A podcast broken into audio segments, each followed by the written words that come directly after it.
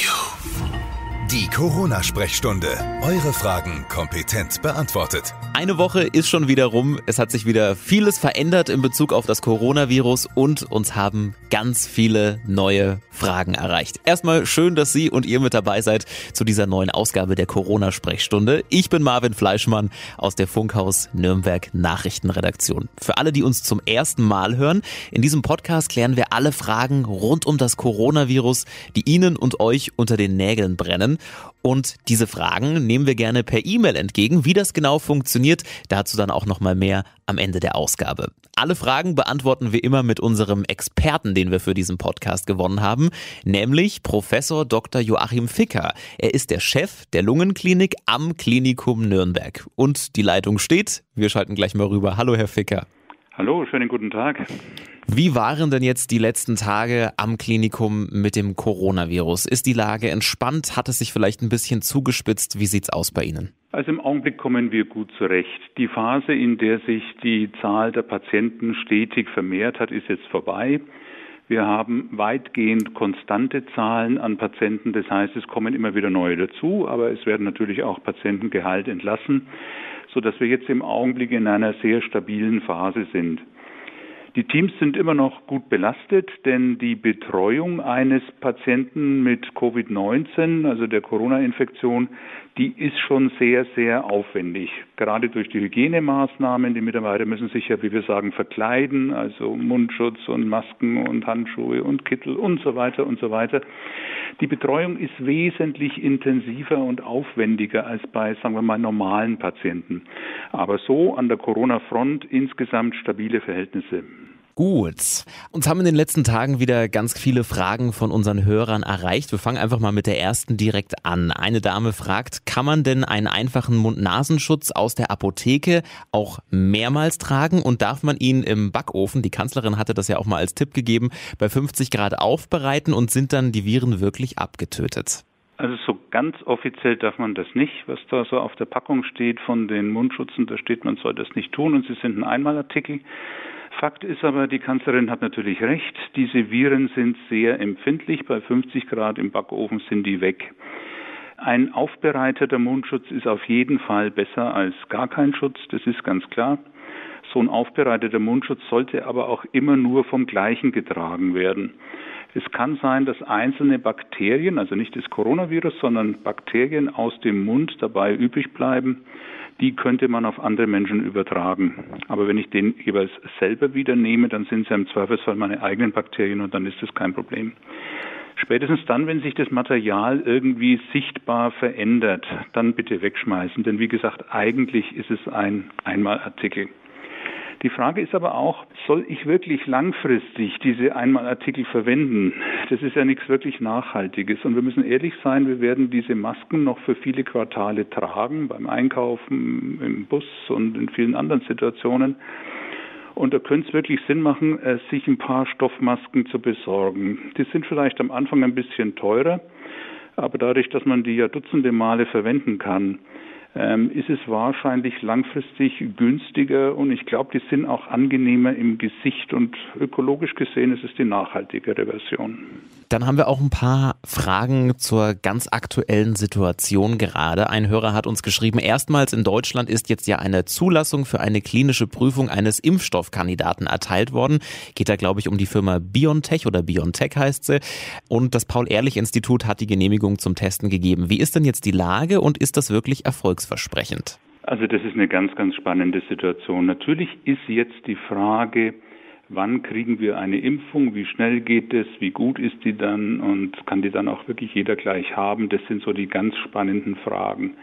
Denn das Virus ist in der Bevölkerung unterwegs und ganz wenige sind ja erst immun, so vielleicht zwei Prozent, mehr werden es nicht sein. 98 Prozent können die Infektion noch kriegen. Das heißt, Frieden haben wir erst, wenn eine Impfung da ist. Und diese Impfung, die diese Firma BioNTech äh, entwickelt, andere Firmen machen das übrigens aber auch, äh, die ist schon von der Technik her ähm, faszinierend und toll. Im Prinzip möchte man ja bei einer Impfung ein Antigen, also ein Protein des Virus dem Körper zufügen. sodass dann der Körper, das Immunsystem des Körpers Antikörper bildet, auch andere Reaktionen zeigt, die dann eine Immunität auslösen. Diese Firma hat eine spezielle Technik, wo die jetzt nicht das Protein impfen, sondern ein Schnipselchen aus der RNA des Virus, also aus der genetischen Information des Virus. Und die haben eine Technik, in der sie dann menschliche Zellen, also die Zellen des Geimpften dazu bringen, auf der Basis von dieser mRNA dieses eigentliche Impfprotein zu produzieren. Das heißt, man bringt die menschlichen Zellen dazu, dann das Protein des Virus zu produzieren und durch diesen Trick wird dann das Immunsystem dazu gebracht, Antikörper zu bilden, die sich letztlich dann auch gegen das Virus selber richten. Und wenn dann eine Infektion kommt, wenn also das Virus irgendwie in die Nase, in den Rachen, in die Bronchien kommt, dann sind da schon Antikörper und können gleich von der ersten Minute an dieses Coronavirus angreifen und bekämpfen und der jeweilige bleibt gesund. Ähm, das ist schon sehr, sehr aufwendig technisch und ich bin absolut fasziniert, dass das so geht. Das ist jetzt eine ganz, ganz frühe Studienphase. Da geht es also darum, überhaupt das erste Mal an wenigen gesunden Freiwilligen diesen Stoff zu spritzen. Man will sehen, wie wird er denn vertragen. Also da geht es vor allem um Sicherheit sind viele, viele Hürden, die man nehmen muss. Und ob das jetzt schon wirklich die, der Zieleinlauf ist, so kurz vor einem fertigen Impfstoff, da sind wir uns alle nicht ganz sicher. Wir drücken uns die Daumen. Auf der anderen Seite ist, sind weltweit 60 oder 80 Impfprojekte unterwegs. Ich denke schon, eines davon oder wahrscheinlich auch mehrere davon werden erfolgreich sein. Mhm. Können wir an dem Punkt auch gleich mal einen Blick auf die Schweiz werfen? Da sind die Forscher ja, ich würde mal sagen, etwas optimistischer. Da war die Woche zu hören, dass es wohl bereits Massenimpfungen ab Oktober geben soll oder dass es möglich sein könnte. Da hat uns eine Hörerin auch gefragt, wie realistisch ist das denn wirklich und ist da wirklich was dran? Also möglich sein könnte, da kann ich nicht widersprechen. Für richtig wahrscheinlich halten das die Fachleute alle nicht so. Da müsste wirklich alles unendlich glatt gehen und üblicherweise tut es das nicht.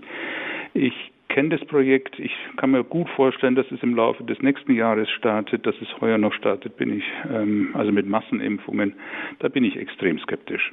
Gut, dann auch ein ganz spannendes Thema, dass ein Hörer hier sich auch ähm, fragt, wie es da jetzt aktuell eigentlich aussieht mit Corona. Erste Hilfe. Also Mund-zu-Mund-Beatmung, wenn man da jetzt zum Beispiel in der Stadt ist und es gibt einen Fall, man müsste Erste Hilfe leisten. Wie verhält man sich da jetzt in Zeiten von Corona eigentlich richtig? Wie ist das noch möglich? Ja, das ist eine schwierige Frage, die muss man sich mal in Ruhe überlegt haben. Wahrscheinlich kommt man ja nicht in die Situation, helfen zu müssen, aber wenn, dann muss man sich vorher mal kurz überlegt haben. Ich glaube, das geht ganz genauso wie sonst auch. Wenn man loslegt, hoffentlich hat man einen Mund-Nasenschutz dabei. Wenn man im Auto unterwegs ist, dann sind da im Verbandkasten auch Handschuhe, die ruhig anziehen. Und dann machen Sie das, was halt in der Situation nötig ist und was Sie im ersten Hilfekurs gelernt haben. Die ganz schwierige Frage ist, wie macht man das, wenn eine Mund-zu-Mund-Beatmung nötig wäre? Mhm. Auf die hat ja auch außerhalb von Corona-Zeiten ehrlich gesagt keiner so richtig Lust.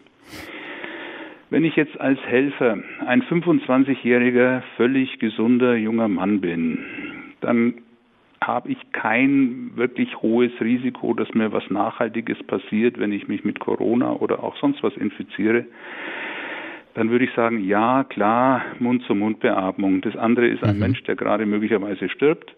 Und da muss ich ähm, mich überwinden und muss das auch tun. Ja. Und ich persönlich würde es auch tun, obwohl ich schon ein bisschen älter bin.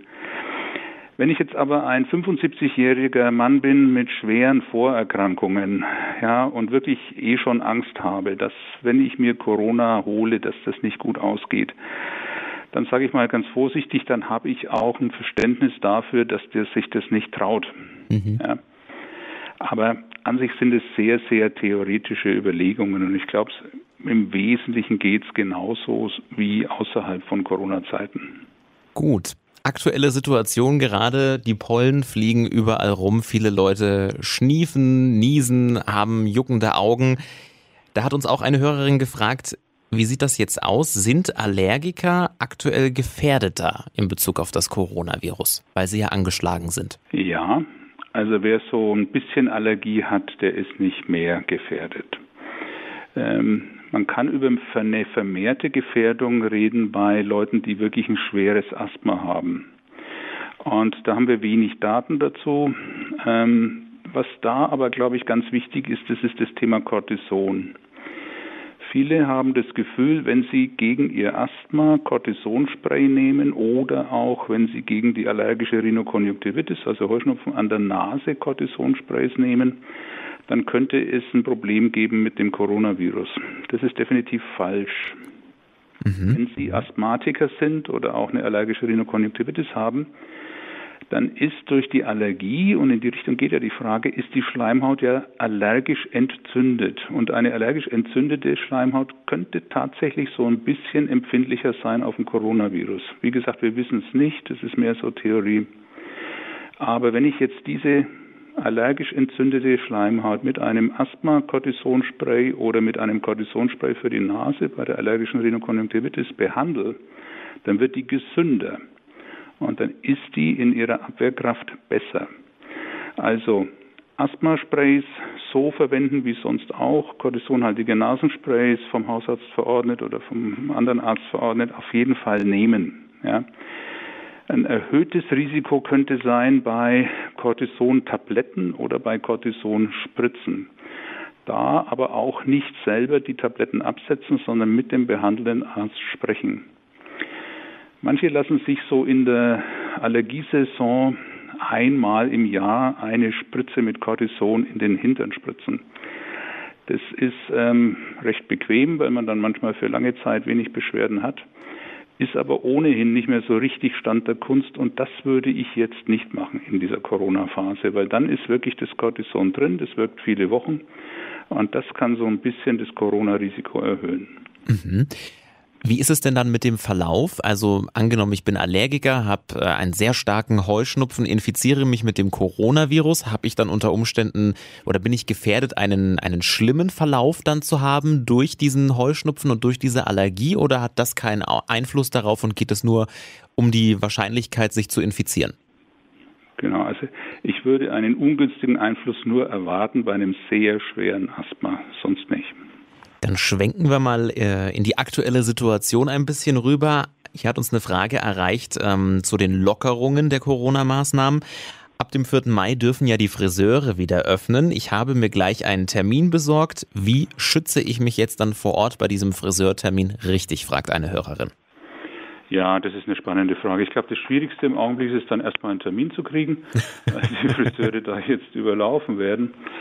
Es wird bei den Friseuren so sein, dass man die dass man die Kunden möglichst weit auseinanderhält. Also es wird dann keine äh, Warteräume geben, wo die Kunden eng aufeinander sitzend warten. Man wird auf jeden Fall eine Maske tragen müssen. Auch der Friseur, die Friseuse wird eine Maske tragen. Es wird keine Rasur- oder Bartpflege geben, weil man da einfach sehr nah ran muss als äh, Friseurin oder Friseur. Mhm. Auch Wimpern äh, und so weiter wird im Augenblick in Bayern noch nicht erlaubt. Ähm, so wie es ich verstanden habe, wird es auch keine Trockenhaarschnitte geben, sondern man wird die Haare hm, schamponieren und das haben wir ja gelernt durch Händewaschen mit Seife geht das Virus weg. Das gleiche gilt natürlich auch an den Haaren. Haare mhm. waschen mit Shampoo geht das Virus weg. Und ähm, ich glaube, es ist dann vor allem auch für die Friseure eine große organisatorische Aufgabe, wirklich jetzt da nicht lange Warteschlangen zu haben. Die Behandlung geht ja, äh, also die, das Haare schneiden und Haare versorgen und so weiter geht ja dann so ein bisschen länger. Man wird vielleicht die Öffnungszeiten verlängern. Aber das ist alles in der Diskussion und das wird auch jeder Friseursalon so ein bisschen einzeln dann handhaben. Aber ich glaube, es ist für viele eine Erleichterung, dass man sich jetzt die Haare bald wieder schneiden lassen kann. Das stimmt. Aber irgendwelche Sorgen muss man sich nicht machen. Also solange man seinen Mundschutz aufhat, kann man ganz beruhigt dahin gehen. Genau, die Friseure bereiten sich alle darauf vor. Man geht mit dem Mundschutz wieder hin. Und das Ergebnis ist besser, als zumindest wenn ich sie mir selber schneide. Dann kommen wir nochmal zurück zu Ihnen am Klinikum. Hier fragt ein Hörer, wie sieht es denn aus mit äh, dem Normalbetrieb an den Kliniken? Verschobene OPs ähm, sollen ja jetzt dann auch wieder nachgeholt werden können. Ist das in Nürnberg auch der Fall und normalisiert sich das jetzt gerade wieder so ein bisschen? Ja, es kommt allmählich wieder ein Normalbetrieb zustande. Ähm, so ein ganz, ganz, ganz normaler Betrieb, wie wir ihn letztes Jahr um die Zeit gehabt haben zum Beispiel, wird in Deutschland noch lange Zeit nicht sein. Aber diese Katastrophenstimmung, die wir ja wirklich eine Zeit lang hatten und mit gutem Grund hatten, das ist jetzt vorbei. Und ähm, wir diskutieren ganz systematisch und gründlich, wie wir jetzt die nicht ganz so dringenden medizinischen Versorgungen, das sind ja nicht nur Operationen, es sind auch andere Dinge, wie wir die jetzt wieder zunehmend möglich machen können. Da geht es um eine ganz sorgfältige Planung, da geht es auch um Diskussionen, was ist jetzt da wichtiger, das ist gar nicht so einfach. Und gleichzeitig versuchen wir in den Kliniken so ähm, trotzdem im Hinterkopf zu haben, dass dieses Coronavirus jederzeit wieder an Aktivität zunehmen kann und wir dann möglicherweise wieder kurzfristig in so eine Art Notfallmodus umschalten müssen. Und ähm, wir versuchen da auch die Lasten, die ja die Corona-Epidemie auf die Kliniken bringt, auf möglichst viele Kliniken zu verteilen. Ähm, da hoffe ich sehr auch auf die Solidarität anderer Kliniken. Manche, glaube ich, ziehen sich da im Augenblick so ein bisschen elegant zurück, aber das darf nicht sein. Es muss schon jeder, äh, der eine Klinik betreibt, auch Covid-Patienten betreuen. Ne? Ein zweiter wichtiger Punkt ist aber dabei, die Kliniken werden also, wie gesagt, das Angebot hochfahren. Ich erlebe aber auch, dass manche Patienten im Augenblick offenbar gar nicht so sich in die Kliniken trauen und zum Teil aber auch schon gar nicht sich zu den niedergelassenen Ärzten trauen. Mhm. Und da mache ich mir etwas Sorgen, ja, denn viele Erkrankungen ähm, haben einfach einen ungünstigeren Verlauf, wenn sie spät erkannt werden und spät behandelt werden. Also da, auch wenn man vielleicht ein bisschen Sorge hat wegen Covid-19, ähm, ruhig zum Hausarzt gehen oder zum jeweiligen Facharzt, je nachdem, was es für ein Problem ist, und sich da beraten lassen. Die Wahrscheinlichkeit, in einer Klinik sich mit ähm, Corona zu infizieren, ist sicher nicht höher als beim Einkaufen. Ja, und ähm, da sehe ich im Augenblick manchmal Patienten, wo ich mir denke, um Gottes Willen, in früheren Zeiten wäre dieser Patient drei, vier Wochen früher gekommen und das wäre gut gewesen. Mhm. Ja, da sind viele wahrscheinlich geängstigt, aber gut, dass wir es geklärt haben. Unbegründet dann kann man auf jeden Fall machen. Dann fragt eine Hörerin, ab dem 27.04. gilt ja bei uns in Bayern Maskenpflicht. Sind denn selbstgemachte Masken genauso gut wie gekaufte? Ja, das hängt sehr davon ab, was das für eine selbstgemachte Maske ist. Ähm, das hängt davon ab, was für ein Stoff da verwendet wird. Der Stoff soll auf der einen Seite möglichst dicht sein, so dass er eine hohe Filterwirkung hat. Auf der anderen Seite muss natürlich irgendwie die Luft durchgehen. Da gibt es im Internet aber inzwischen ganz vernünftige Anleitungen dazu, auch Hinweise zur Auswahl. Und dann muss die Maske so konstruiert sein, dass äh, die Luft nicht wirklich in großem Umfang ähm, um den Stoff rum irgendwie entweicht, also zwischen der Maske und der Wange oder auch nach oben raus, nach unten raus. Diese Maske muss zu Deutsch gesagt einfach gut passen. Da ist dieser Nasenbügel ein wichtiger Punkt. Der muss so anpassbar sein, dass der obere Teil der Maske wirklich um die Nase herum anmodelliert werden kann. Aber dann sind diese selbstgenähten oder auch gekauften Stoffmasken durchaus vergleichbar mit einer ähm, Einmalmaske aus der Apotheke. Wir reden da jetzt von diesem sogenannten chirurgischen Mund-Nasenschutz. Die medizinischen Masken, also FFP2 oder sowas Masken, die sind natürlich nochmal eine ganz andere Preislage. Ähm, die kann man nicht selbst an der Nähmaschine nachbauen. Mhm. Schauen wir ganz kurz nach Schweden. Hier hat uns auch eine Frage erreicht. Eine Hörerin schreibt, die machen es da ja super locker und fahren offenbar sehr gut mit wenig Beschränkungen, sozusagen Durchseuchung auf Sicht. Vorbild oder einfach nur Zufall, dass das da so gut läuft? Ja, nein, das ist kein Vorbild und die fahren auch nicht mehr gut. Die haben eine Weile gemeint, gut zu fahren. Äh, vielleicht nochmal zum Hintergrund. Die haben sich ja entschlossen, keine Schulen zu schließen. Die haben die Einkaufszentren offen gelassen, auch die Stadt, äh, Gaststätten offen gelassen, Friseur, Fitnesscenter, alles, was wir hier diskutieren, war offen. Und es gab einen starken sozialen Appell auf ein freiwilliges Abstandhalten. Es gab auch keinen Zwang, irgendwie zu Hause zu bleiben. Nur der aktuelle Stand ist, Schweden hat jetzt knapp 2000 Corona-Tote. Ähm, Schweden hat etwa 10 Millionen. Wir haben in Deutschland, also 10 Millionen Einwohner. Wir haben in Deutschland 5500 Tote auf 80 Millionen Einwohner. Das heißt, es ist fast der Faktor 3. Dieses Experiment in Schweden ist aus meinen Augen absolut fehlgeschlagen. Und der schwedische Premierminister hat gestern eine große Ansprache gehalten und seiner Bevölkerung gesagt, es sei jetzt seine letzte Warnung und wenn das so weitergeht, dann müsste er auch in Schweden restriktiver vorgehen. Und so gesehen lebe ich gerade lieber in Deutschland als in Schweden, um es ganz deutlich zu sagen. Mhm. Dann schreibt hier auch noch jemand, alle sprechen immer von gründlichem Händewaschen. Die Frage habe ich mir selber auch schon gestellt, muss ich zugeben. Warum eigentlich? Es soll doch eine Tröpfchen- und keine Schmierinfektion sein. Das ist auch richtig so. Aber so wie Sie in eine Aerosolwolke, also in eine Tröpfchenwolke hineinlaufen können und dann Luft holen aus dieser Tröpfchenwolke und sich so infizieren, so können auch ihre Hände in eine Aerosolwolke eines anderen, möglicherweise eben ansteckenden Menschen hineingeraten. Und wenn es ihnen dann an der Nase juckt und sie fassen sich an die Nase, dann ist das Virus da, wo es hin will und sie sind infiziert. Also deswegen doch regelmäßig die Hände waschen mit warmem Wasser und Seife. Und so nebenbei, ein Teil der Wirksamkeit von diesen Mund-Nasen-Masken liegt sicher auch darin, dass man sich dann einfach nicht so mit den Fingern an Nase oder Mund hinfassen kann. Sagt Professor Dr. Joachim Ficker, der Chef der Lungenklinik am Klinikum Nürnberg. Vielen Dank. Danke auch.